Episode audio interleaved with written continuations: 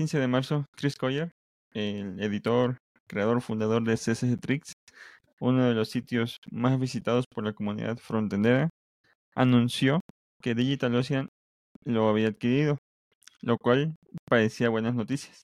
Eh, estoy hablando desde un contexto ahorita en agosto, en un contexto en el presente, porque yo no sabía que esto había pasado hace cuatro meses, cinco meses. Entonces, eh, que te adquiera alguna empresa grande, normalmente es buena noticia. Sin embargo, hay, no ha habido actualizaciones de CSS Tricks desde el 12 de abril del 2023.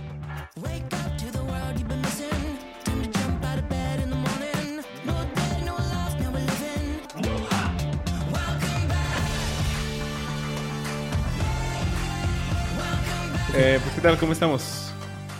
Hoy traemos buenos Bien. temas. Sí, Todo bien. temas candentes como siempre. Creo que Jail quiere comenzar. Sí, sí, sí, para que sea el, el clip de inicio.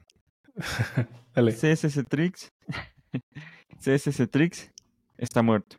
Llevas todo el día practicando tu línea. de- Sí. ¿Le, le puedes poner música tenebrosa de fondo? Pues resulta y acontece que en abril, no, en marzo, 15 de marzo, Chris Coyer, el editor, creador, fundador de CSS Tricks, uno de los sitios más visitados por la comunidad frontendera, anunció que DigitalOcean lo había adquirido, lo cual parecía buenas noticias. Eh, estoy hablando desde un contexto ahorita en agosto, en un contexto en el presente, porque yo no sabía que esto había pasado hace cuatro meses, cinco meses. Entonces, eh, que te adquiera alguna empresa grande, normalmente es buena noticia. Sin embargo, hay, no ha habido actualizaciones de CSS Tricks desde el 12 de abril del 2023. Es decir, hace, ¿cuántos meses? Mayo, junio, julio. Cuatro meses ya. Y es cierto. solamente un mes pasó entre la adquisición y la última actualización. Ahora, ¿por qué esto nos puede perjudicar? Porque CSS Tricks era una de las últimas publicaciones, revistas de frontenderos que hacían mucho hincapié entre una sinergia JavaScript, HTML y CSS. No estaba totalmente orientado a JavaScript. Tenía muy buenos temas, por ejemplo, de accesibilidad lo sigue teniendo porque siguen estando ahí. Y tenía muy buenos invitados.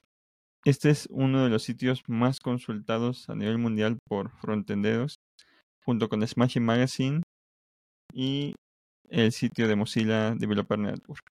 Entonces, esto abre la puerta a que otros blogs que puedan hablar sobre CSS vengan, puedan este, escalar, pero al mismo tiempo como que debilita un poco la comunidad, ¿no?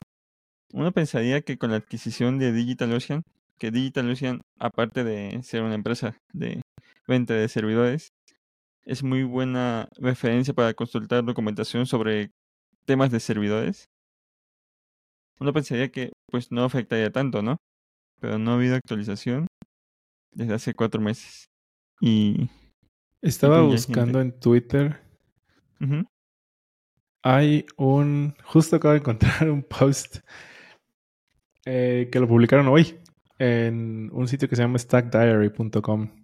Y justo, justo menciona esto: que nadie ha publicado nada desde abril 12. ujú. Y, y el título se llama The Ending That CSS Tricks Didn't Deserve. Dicen que. Oh. ¿Quién es Geoff Graham? Mm, no me suena. Oh, ok. ¿Lo despidieron? Vamos a ver. Es que, de hecho, DigitalOcean había adquirido Scotch.io, ¿no? En su momento, ¿A poco también fue en el Adquirido. 2019. Ajá. Scotch.io fue de DigitalOcean, que lo juntaron con su DigitalOcean blog o sitio de tutoriales. Mm. Oh, ya, ya, ya. Todavía hace un par de años me acuerdo haber visto el sitio en línea de Scotch.io. Bueno, pues ahora sabemos que algo así le puede que le pase a, a CSS Tricks. Que el Sí, archivo se vaya. está, está interesante el post de este cuate, Alex Ivanov se llama, que incluso le escribió a Chris Coyer si sabía qué estaba pasando apenas hace tres días. Y le contestó que no sabía qué onda. Ah, o sea que fue venta total, no fue... Sí, lo vendió. Ajá, y se, se, pues sí, se, se, se fue. Wow. Lo vendió Bueno, para que me lo imagino que para enfocarse en codepen.io. Mm, a ver. Mm. De hecho, no terminé de leer el artículo. Ah, Job, Job, el que mencionas, era el editor en jefe de Ajá. Ajá. Y lo despidieron de DigitalOcean. Ajá. Wow. Y con él se fue CSS Tricks. Y con esto se va un pedacito de la historia de la comunidad frontendera. Entonces, eh, pues, busquen sus artículos favoritos, guárdenlos y pónganlos en un lado, pónganlos en su Notion o en, en su Evernote si todavía los ocupan, porque igual y desaparecen. Yo tengo por ahí algunos marcadores de artículos que visito frecuentemente, que aunque ya casi no me hacen falta, es, es útil luego estar viendo. Y pues, desde que comencé con esto, porque creo que cuando comenzó Chris Coyes SS3 en el 2009, Uf, más o menos, creo. no me acuerdo. Ok, aquí dice que en el 2007. Desde 2009 que ya me metí profesionalmente al mundo del frontend, he estado utilizando este sitio. Entonces, te puedo pensar, ¿no? Hay otro cuate, ¿Qué otros? Ajá. eh, arroba JH3YY, ujú. que parece ser un en Twitter muy activo sobre CSS y todo. y muchos le están diciendo que él debería crear un CSS Tricks nuevo. JH. JH3YY. Oh. También sabes que me gustaría recomendarle y decirle, tú deberías poner el paso adelante. Un, uno que trabaja en Google. A ver si lo tengo aquí en la mano. Adam Agir, Agile, que también se la pasa publicando muchísimo de CSS. Ujú. Pero creo que él publica directamente en web, en, en este sitio de, de Google de web.dev. Pero este, este tipo también sabe muchísimo de CSS. Y creo que tenía un podcast sobre CSS. Sí, ahí dice CSS Podcast. Oh. Hay que Lo lleva junto con una. Una, arroba una. Ah, Ajá. Ajá, ah, bueno, que también es No lo he escuchado, en el mundo ni siquiera lo conocía. Yo me acuerdo cuando salió, ajá, en el, en el 2021, y escuché los primeros, pero casi no lo he escuchado, pero si hay alguien que está a la vanguardia en CSS, es él, es Adán, y una. Los vamos a escuchar. Ahí tienen los que nos están escuchando un podcast nuevo Ujú, para... Les vamos a escribir. Hay que tagarles Sí. en algún lado. Todo lo bueno llega a su fin. Esto Uh. me recuerda a este sitio de newsletters, esta aplicación plataforma de newsletters, que da competencia de Substack, que ya se me olvidó cómo se llama, ¿La que que mató adquirió Twitter? Twitter. Ajá, que mató Twitter. sí. que adquirió y, y, y la mató sin previo aviso. De hecho, el, el, el CEO de, de esta aplicación estaba trabajando en Twitter y de la noche a la mañana se quedó sin trabajo y no le dijeron nada y adiós. Pero fue con Musk, ¿no? Sí, sí, sí, ya fue Sí. después de la adquisición. Sí, ya. Sí, no, pues comenzamos, comenzamos el, el podcast con malas noticias, pero algo, algo va a salir. Justo he estado buscando artículos, bueno, blogs, podcasts en general en español. Y por ahí tengo una lista, pero no es extensa. O sea, son como tres, cuatro. Y sí hay personas que están haciendo contenido en redes sociales, pero no he encontrado... Bueno, supongo que hay mucho YouTube también, En YouTube sí, ajá. pero poco escrito. No sé, yo estoy acostumbrado a ese tipo de contenido. Y también ahorita con AI, quién sabe qué. Bueno, sigue, AI sigue estando atrasado, ¿no? Necesita el contenido para, para aprender. Exactamente. Y no puede hacerlo por sí solo, ¿no? O sea, no, no puede descubrir nuevas cosas por sí solas todavía. Yo también he estado buscando eh, blogs en español, sobre todo de, de, de gente que haga frontend profesionalmente en Latinoamérica. He encontrado por ahí algunos, sobre todo de los que son edutubers. Entonces también voy a comenzar a leerlos para poder compartir eh, artículos porque esta semana y la siguiente estrenamos newsletter, el newsletter de frontenderos. Entonces para poder compartir artículos también en español y no solamente en inglés. Ahora, los que nos escuchan, ahí sí les dejo un- una notita, lo, lo que nos quieran compartir y que quieran compartir con la comunidad. Mándenos un mensajito para incluirlo en el newsletter. Sí, compártanos sus noticias para que las comentemos. si hay algo que se nos pasa, como esto de la adquisición de CSS Tricks, que fue hace cinco meses, compártanos para que así lo tengamos algo que comentar más actual. Sí. luego, entre tanto trabajo, uno no tiene tiempo para estar con todas las actualizaciones, ¿no?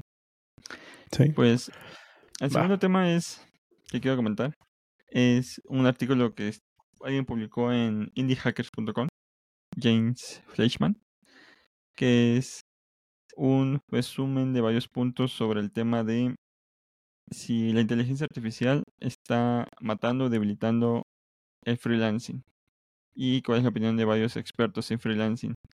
Hay un sitio que se llama Woodwork, woodwork.com, que es de las plataformas más activas para encontrar trabajo eh, de forma freelance. Y la diferencia que tiene con otros es que la competencia es más leal hacia arriba. No sé cómo decirlo en, términos en español o en inglés, pero básicamente entre los 3, 4 grandes eh, sitios de, freelancing, que en el otro incluía freelance, uh, freelancer.com, casi siempre las publicaciones están uh, a precios bajísimos. Te piden que hagas un Ujú. sitio por 10 dólares. O el otro que también es un gran contendiente, Fiverr, que se quedó con esa, con esa, eh, con ese estigma de que todo iba a costar 5 dólares. Entonces también se acostumbra a vender muy, muy eh, barato el, el- el servicio. Pero Woodwork no, Woodwork tiene más controles de calidad. Entonces eh, se vende, o sea, obviamente si hay ofertas en las que te piden que hagas un sitio por 5 dólares, pero por lo general hay, hay muchas, incluso hay muchas empresas buscando freelancers porque luego no, no tienen suficiente mano de obra. Y en Woodwork es de los primeros sitios cuando ahorita ChatGPT explotó y junto a otras herramientas en las que fue se vio el peso de que muchas personas comenzaron a publicar que querían copies, que querían cosas a precios aún más bajos de lo que estaban publicando. Y aparte se dio otro fenómeno, el fenómeno de yo generé este copy para mi campaña publicitaria o para mi sitio web y ahora te estoy contratando a ti para que en, en ChatGPT y ahora quiero que tú freelancer me lo arregles para que no se vea tan tan artificial y para que tenga más sentido, ¿no? Entonces, ahorita creo que ya se está diluyendo un poco la expectativa de lo que se esperaba con, con ChatGPT y otras herramientas de inteligencia artificial, de lo que prometía eh, contra lo que estamos viendo, que no está sustituyendo mucho trabajo creativo. Y incluso por ahí vi noticias que parecen más que nada sen- sensacionalistas, de que el costo de operar servidores de ChatGPT, OpenAI, Op- OpenAI está gastando 700 mil dólares Sí, lo vi hoy, al día. Eh, que de hecho eh, fue una de las primeras cosas que vi hace unos meses cuando, cuando salió todo esto, de que un, un programador de, un ingeniero de, de, de, de infraestructura hizo un estimado de cuánto sería y no es, es menor a esto de los 700 mil dólares al día, pero dijo que sí iba a estar muy costoso, iba a ser muy muy costoso y que a la larga no iba a poder mantenerse. Entonces, que nomás iba a ser cosa de un ratito, o sea, los meses que han estado pasando, pero después iban a calmar más las aguas. Y prueba de ello es que, a pesar de que salieron como 30 empresas de inteligencia artificial por día que se anunciaban en Beta List, en Product Hunt y en Indie Hackers, pocas lograron tracción. Entonces, la inteligencia artificial está matando el freelancing. Los, los freelancers que son, que tienen este experiencia y que tienen notoriedad y credibilidad, no. Los del fondo, como cualquier herramienta nueva, sí se vieron afectados. Sí, los, los baratos, ¿no? Los que. Los trabajos, ahora sí que repetitivos. Exacto.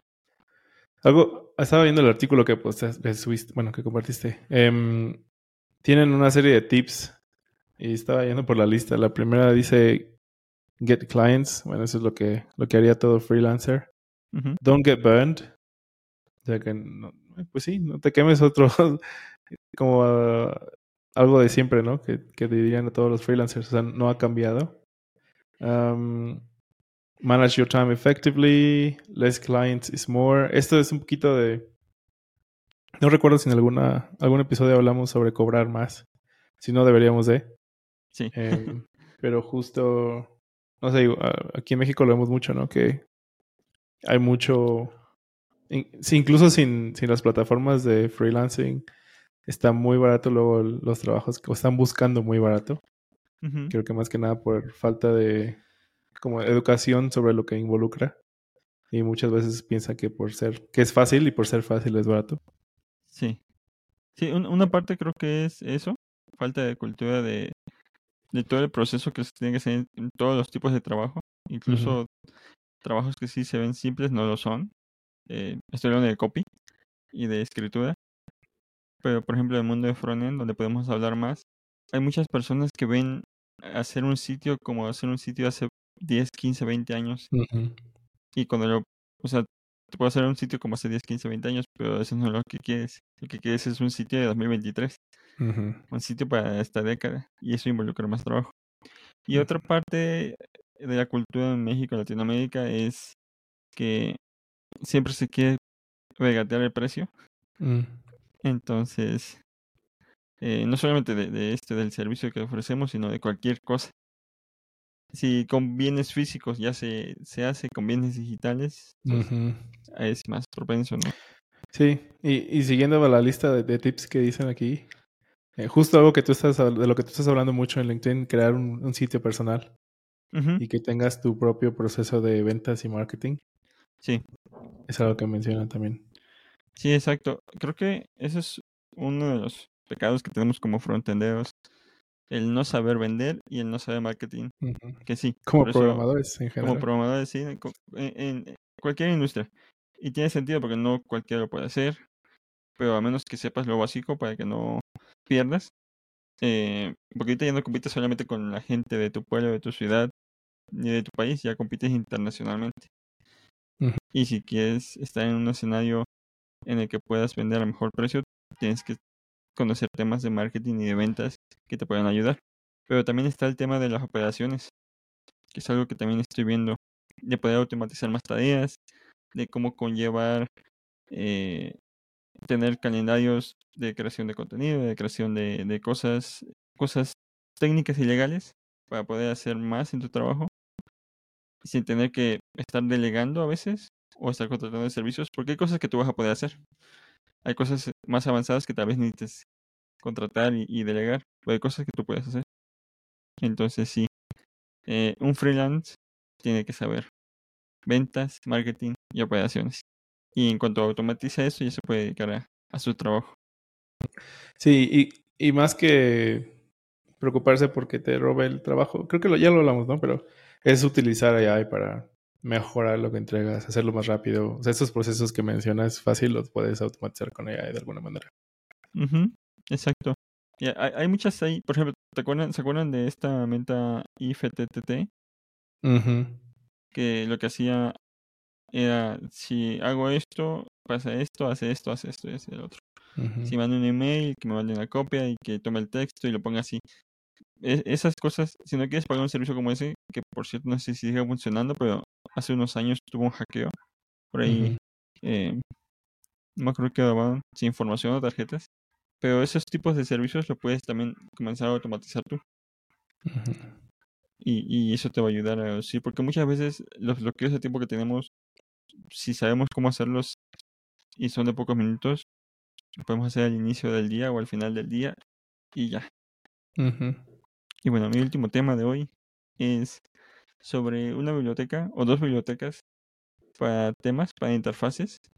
La primera que está en el número 4, número 5 de los newsletters que vamos a comenzar a mandar. Es esta biblioteca que me llamó muchísimo la atención porque la interfaz se ve muy pulida, que se llama Radit y que son una biblioteca de componentes open source para React y tiene muchísimos componentes que podemos utilizar para construir, por ejemplo, dashboards, que es algo que ahorita en el que me estoy metiendo muchísimo. Y la segunda es una que se llama, que aparece apenas la compró Vercel, que se llama ChadeCN, diagonal UI, no estoy seguro cómo se pronuncia, que es parecido y que ahorita está en el debate. Está, está, se está debatiendo de, de si, si es una biblioteca o si no nada más es un conjunto de componentes hechos sin, sin un algo que los cohesione porque no, no, no funciona como una biblioteca como tal. Desde el inicio, React ha tenido bibliotecas de interfaces. Desde que salió, alguien portó Bootstrap, por ejemplo. Ujú. Eh, Tailwind igual tiene buen soporte. Y en, en, en, en medio, cada biblioteca que sale ah, se ha portado para hacer este para React. El detalle que pasa con esto es lo mismo que pasa con otras bibliotecas como Bootstrap y para, para frontend más, eh, más estático. Y es que luego metes muchas cosas que no ocupas y no sabes cómo quitarlas. Entonces, el tema está en que a diferencia de, de otros, otras bibliotecas que están más integradas con, con, la, bibli- con la biblioteca principal o con el framework, por ejemplo Angular o Vue, que Vue tiene su propia biblioteca más o menos oficial de interfaces y Angular también, React no la tiene. Y esto que intenta hacer Vercel con CHADN, CHADCN, eh, Ujú. ChatCDN. Ajá. Es este Ah, ChatCN. Ajá. ChatCN, exacto. Ujú. Es parecido, pero a ver cómo le va. Eh, creo que ya lo comentaba en un episodio pasado. Vercel está jalando mucha agua para su molino y está inte- intentando integrar un montón de bibliotecas dentro Sí. del ecosistema. Estaba revisando, o sea, justo me puse a comparar las dos que pusiste. Ajá. Tienen un estilo muy similar a, a ver, al sitio de Vercel, al sitio de Next. Ajá. Em, no sé hacia dónde o de dónde sea la influencia, si de Vercel hacia el library o de library hacia Vercel. Pero sí he estado viendo mucha, mucha influencia en, en bibliotecas que están saliendo, en Component Libraries. Y si dices que lo acaba de adquirir, o bueno, no sé cuándo lo haya adqui- adquirido, eh, estaba viendo el sitio de ChatCN, que es este cuate, un design engineer, o una design engineer at Vercel, Que apenas el, el- al inicio de este mes entró a, a Vercel como design engineer. Y este ChatCN, el UI lo publicó en enero 24 de este año. Entonces, sí, no sé, no sé, me, me llama mucho la atención porque sí estamos viendo muchos, como mucho hacia allá. No he visto muchos sitios todavía usando ese estilo, a menos de de aquí de México o de Latinoamérica, pero creo que ya los tiempos de usar Bootstrap tal vez quedaron atrás. Los que construimos para el extranjero estamos viendo más rápido la evolución hacia otros lados. Pero los, los que construyen para México, para clientes mexicanos y latinoamericanos, aún siguen ocupando muchísimo Bootstrap. Aún Sí. siguen ocupando muchísimo jQuery, lo cual no está nada mal. Ya está bien estandarizado. Pero... Y tampoco el salto es tan grande de uno al otro. Pero sí se va a notar la diferencia entre un sitio latino y un sitio estadounidense. Sí, ya, ya me- cada vez menos, pero sí, sí todavía puedes ver un poco de bueno, eso. ahí están estas dos bibliotecas que pueden servir para construir de forma más rápida y dedicarse.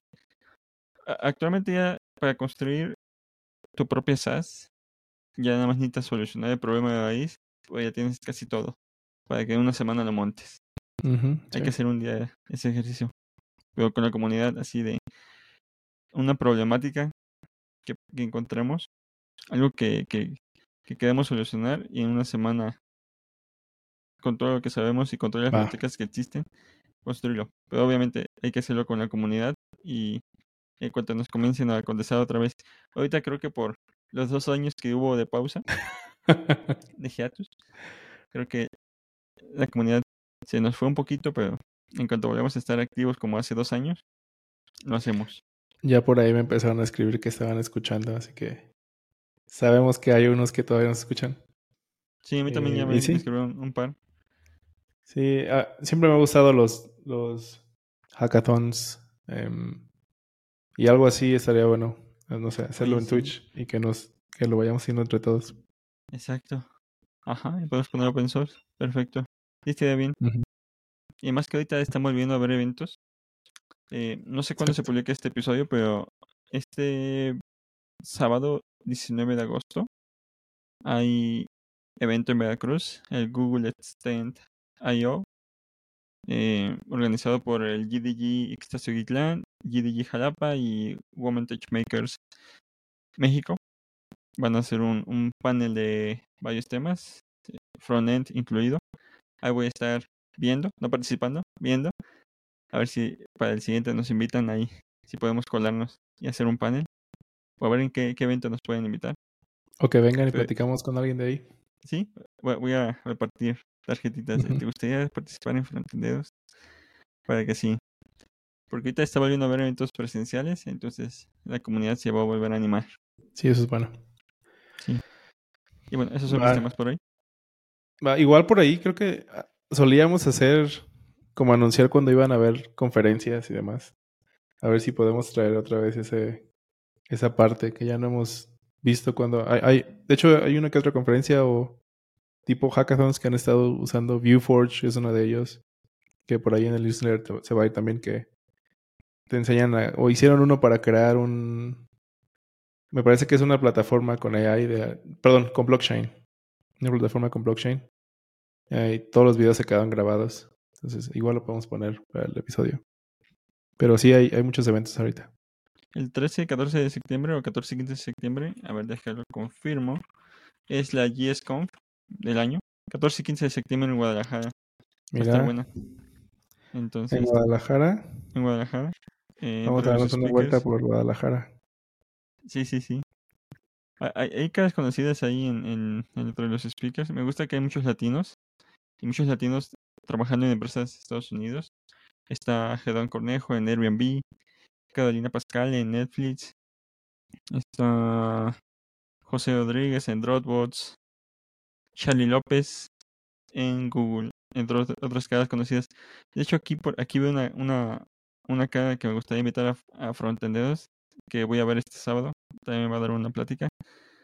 No sé si nos escucha, pero le voy a hacer la invitación a Joel Gómez, de si nos puede acompañar un, en un capítulo de, de, de Frontenderos. Él es veracruzano, entonces voy a ver si se nos une en un episodio futuro. Pues ya está la invitación. Va. Aquí lo vamos a tener. Va, pues continuamos. Ah, Leo, yo quiero que, que, nos platiques de este que tú traes. eh, la verdad, yo sí estoy emocionado por Desafortunadamente tampoco tengo acceso, pero. Sí, yo también desde la semana pasada está lo de la whitelist. Y pues va a estar como interesante el, el testearlo. Es una herramienta pues que se ve que va a tener como buen futuro. Eh, me recordó esta parte de la que hay unas cosas que siempre limitan mucho y son las cuestiones físicas realmente de, la, de las máquinas que se utilizan. Eh, un ejemplo, digamos que a modo de, mejorar la explicación es que en un tiempo, pues cuando empezaron a mejorar los videojuegos y todo, pues necesitaban como más capacidad gráfica. Eh, entonces, pues empezaron a vender las consolas y todo esto, ¿no? Pero pues también pasaba que las consolas se volvían más caras por la cuestión de las características que tenían. ¿No? Algunas veces ya, en, digamos que las consolas viejitas nada más tienes el juego y ya, ¿no? ya tú empezabas a jugar y se guardaba ahí automáticamente en algunas consolas. Ya después cuando empezó lo del internet y las actualizaciones, pues empezaron a que los juegos no solamente eran de eh, ponerlos y jugarlos, sino tenías que bajar actualizaciones y demás. Entonces, la capacidad del disco duro tenía que aumentar, etcétera, etcétera. Y hubo uno, no recuerdo si fue Google, creo que sí, no tiene mucho, que eh, tuvo la idea de poner todo esto sobre los juegos en la nube. De hecho, ya ves que también con lo de las películas y todo eso, pues ya están lo de los streaming. Entonces tú accedes a las películas y las ves y ya. Ya no necesitas de un DVD, de un Blu-ray, de nada. Ya automáticamente nada más tienes acceso a internet y listo. Entonces quisieron hacer lo mismo con los juegos.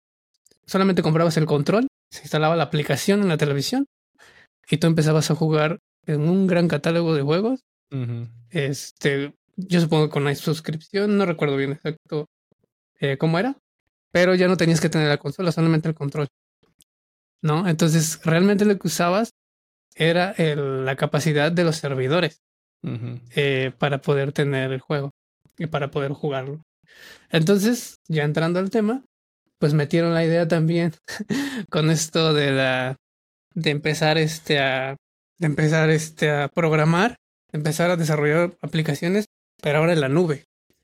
Entonces vas a tener un IDE que vas a poder empezar a hacer tu código y empezar este, a testear y empezar a todo, pero ya no consumiendo los recursos de tu máquina, sino todo lo de los servidores en la nube, ¿no?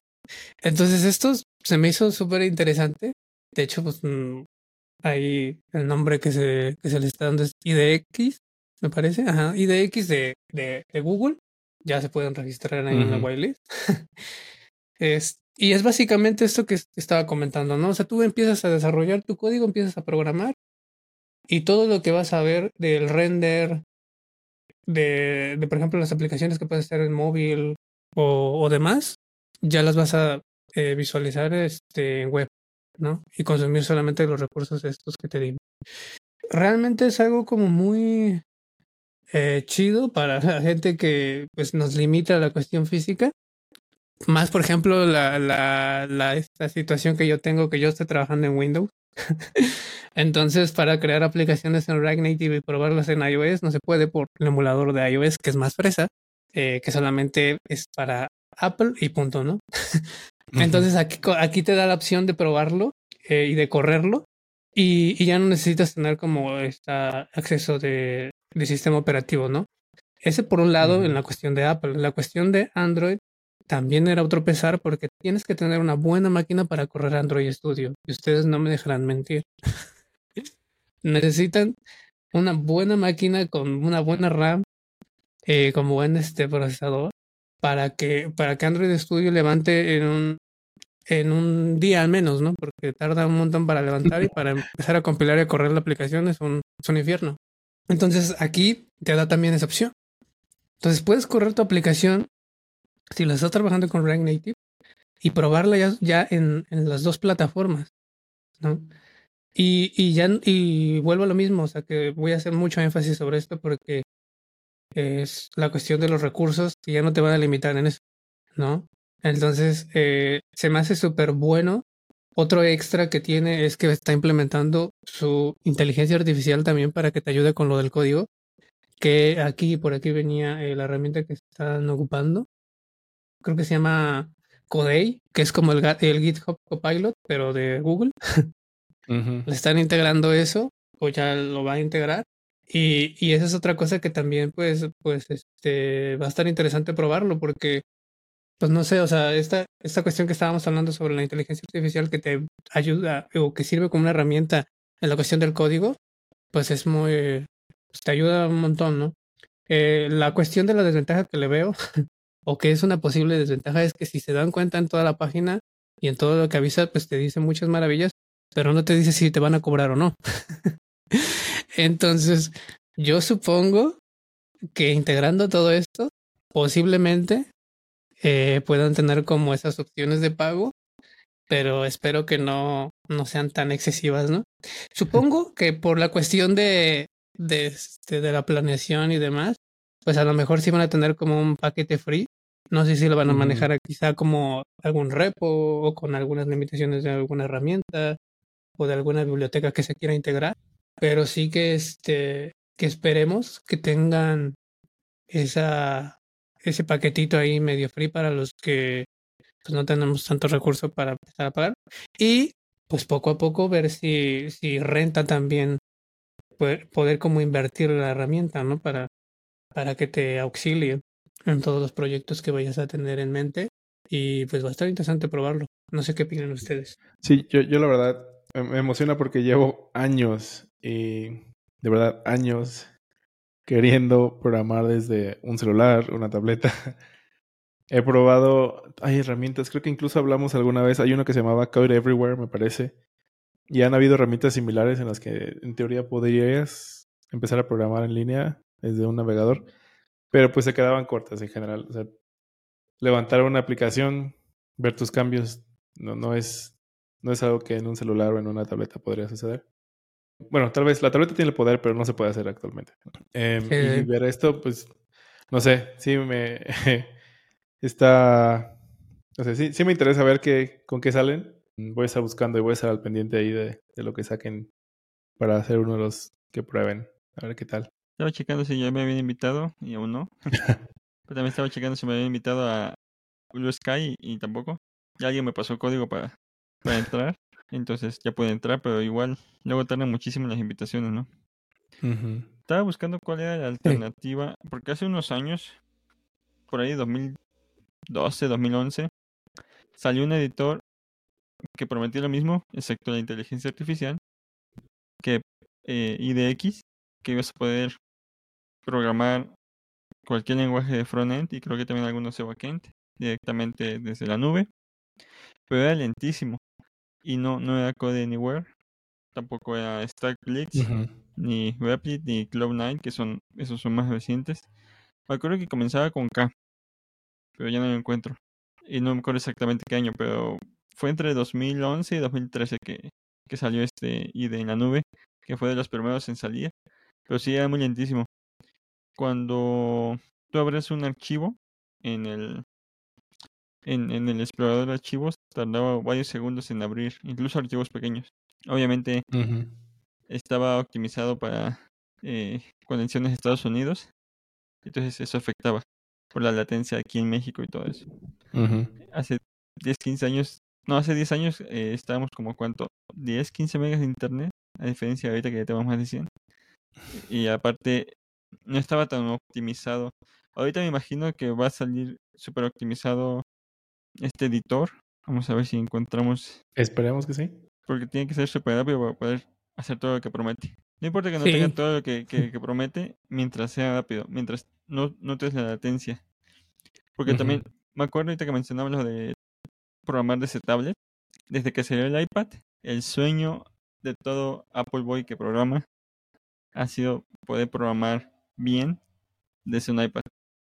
Que hay herramientas, hay, programas que te permiten hacer hasta cierto nivel front-end, pero ya cuando quieres hacer algo más avanzado. Y como aquí DX dice que, y promete que va a tener soporte para poder hacer Go y Python, entonces eso abre muchas las puertas a, poder hacer otras cosas. Me sorprende que no pongan PHP desde el inicio. No sé qué dijiste, no, no te escuché. ¿Se cortó? no, no se cortó. Ah. Estaba diciendo que no escuchó lo que dijiste. es que PHP, es mudo, dicen. Pero PHP ya está muerto. Y lo que está muerto no puede morir. Este, incluso aparece GitHub. Me imagino que había integración para para las repos y todo eso, sí. Ajá. Y está, interesante porque al ser de Google, uno piensa que va a morir este proyecto. O sea, yo, yo, yo lo veo y, y, ya me imagino en el cementerio de Google, este sitio donde llegan todos los proyectos de Google. Ya lo estoy viendo ahí. Ahí conjunto con los Google Glass y eso, ¿no? Ajá, exacto, desde los Google Glass hasta, hasta aquí. Eh, pero soy optimista, quiero ser optimista de que esto que está haciendo Google le va a funcionar bien, le va a salir bien, de que toda la inversión que ha tenido en los últimos años ha funcionado y de que un producto que va a salir ahorita en, en, en 2023 de Google va a funcionar. Yo creo que, eh, bueno, aparte de, o independientemente de que sea de Google, a mí lo que me, me gusta es que ahora como un abanico de posibilidades de eh, en donde otras personas u otras empresas lo puedan ir integrando. Porque es lo mismo que pasó con, por ejemplo, con ChatGPT.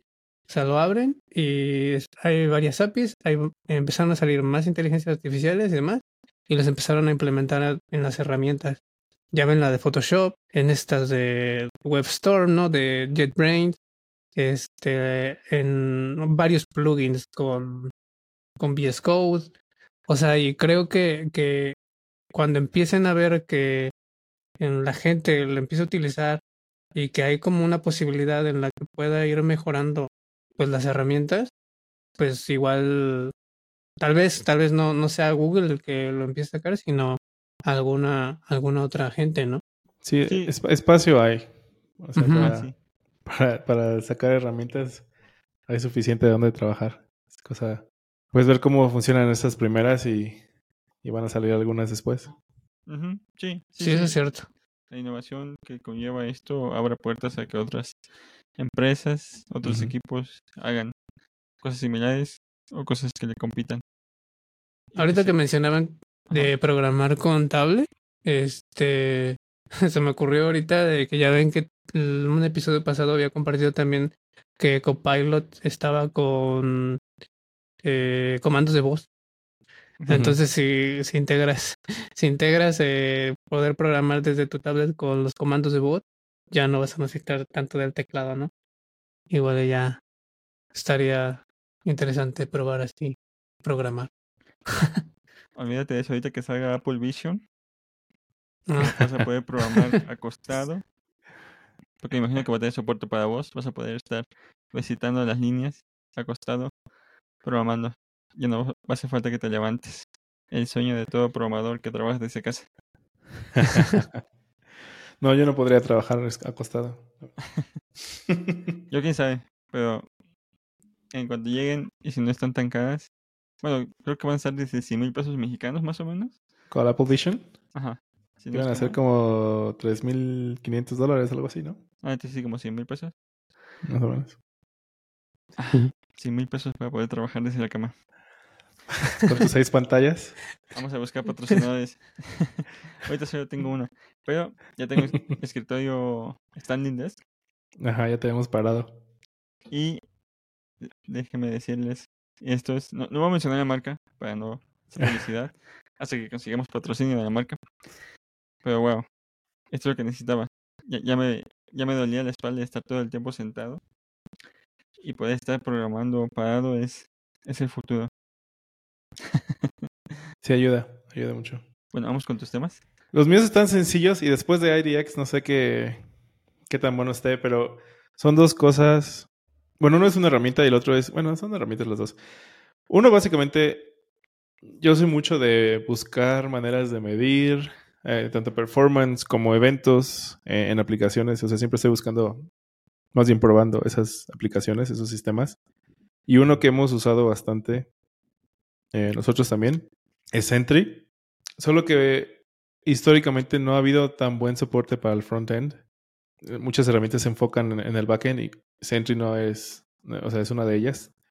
Que la mayoría de, de las herramientas están para el back-end. Eh, porque el front-end, bueno, hasta ahora, creo que hay una, una otra, no me acuerdo cómo se llamaba, que incluso te, te grababa la pantalla, Sentry también lo hace, pero esta otra te decía exactamente en qué error, en qué archivo eh, estaba el error. Y te lo, así te lo marcaba con una línea si la subías el, el ¿cómo se llama? Este archivo que se genera cuando compilas. Em, el punto es que te, te daba, o sea, te, te, da buen feedback, ¿no? Y ahorita Sentry sacó una herramienta que es para hacer un profiling ya directo desde, o sea, en, en tu código JavaScript, puede ser React Native también. Y esto a menos yo lo veo algo muy bueno porque no con Sentry no teníamos esa, esa habilidad. Eh, ahorita sigue en beta, pero pues te da una opción más para que nos aseguremos de que las aplicaciones que se están construyendo estén bien hechas, eh, tengan buen performance y pues si no se, no se lancen con bugs. Entonces apenas lo vi, justo me llevó la, me llegó el, correo. Em, de, que acaban de lanzar esto. Y pues sí, me dan ganas de probarlo, la verdad. Voy a, voy a probarlo y voy a dar feedback a ver qué tal. Em, pero ese es uno. Y mi otro tema es, no sé si ustedes han usado Vit, pero yo ahorita estoy enamorado de Vit.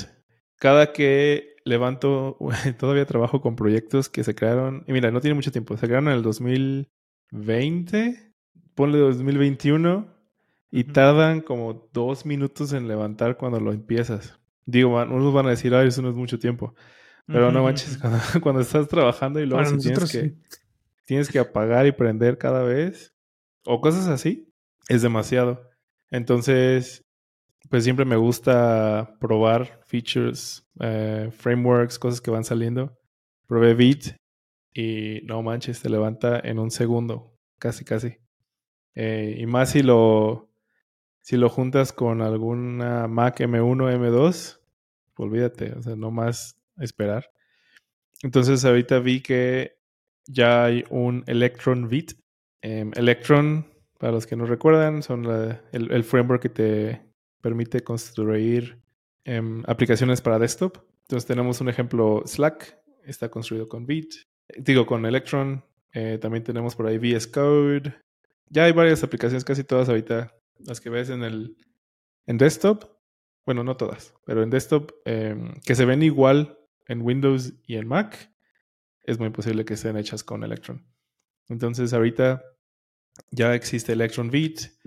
Yo la verdad lo voy a probar. Eh, este fin de semana voy a hacer algo, no sé qué, pero quiero ver, comparar qué tan rápido, qué tan diferente es. Estoy seguro que va a ser mucho más rápido que, que Electron sin Beat. Y pues nada, es eso, es... Hasta me dan ganas de hacer alguna herramienta para desktop, nada más para, para ver qué tan rápido es. Y la verdad se siente muy diferente, se siente bien chido si levantas algo con Beat, que te levantes súper rápido, no tienes que esperar. Sí, eh, volviendo al tema de Sentry. Está interesante, ya estuve leyendo de qué va. Porque con Chrome, con Firefox, incluso con Safari puedes hacer profiling. Pero que esté integrado en una herramienta en la que vas a poder estar subiéndolo a un sitio para compartir junto con tu equipo de programadores. Es muy útil porque ya pocas veces probamos solos, ¿no?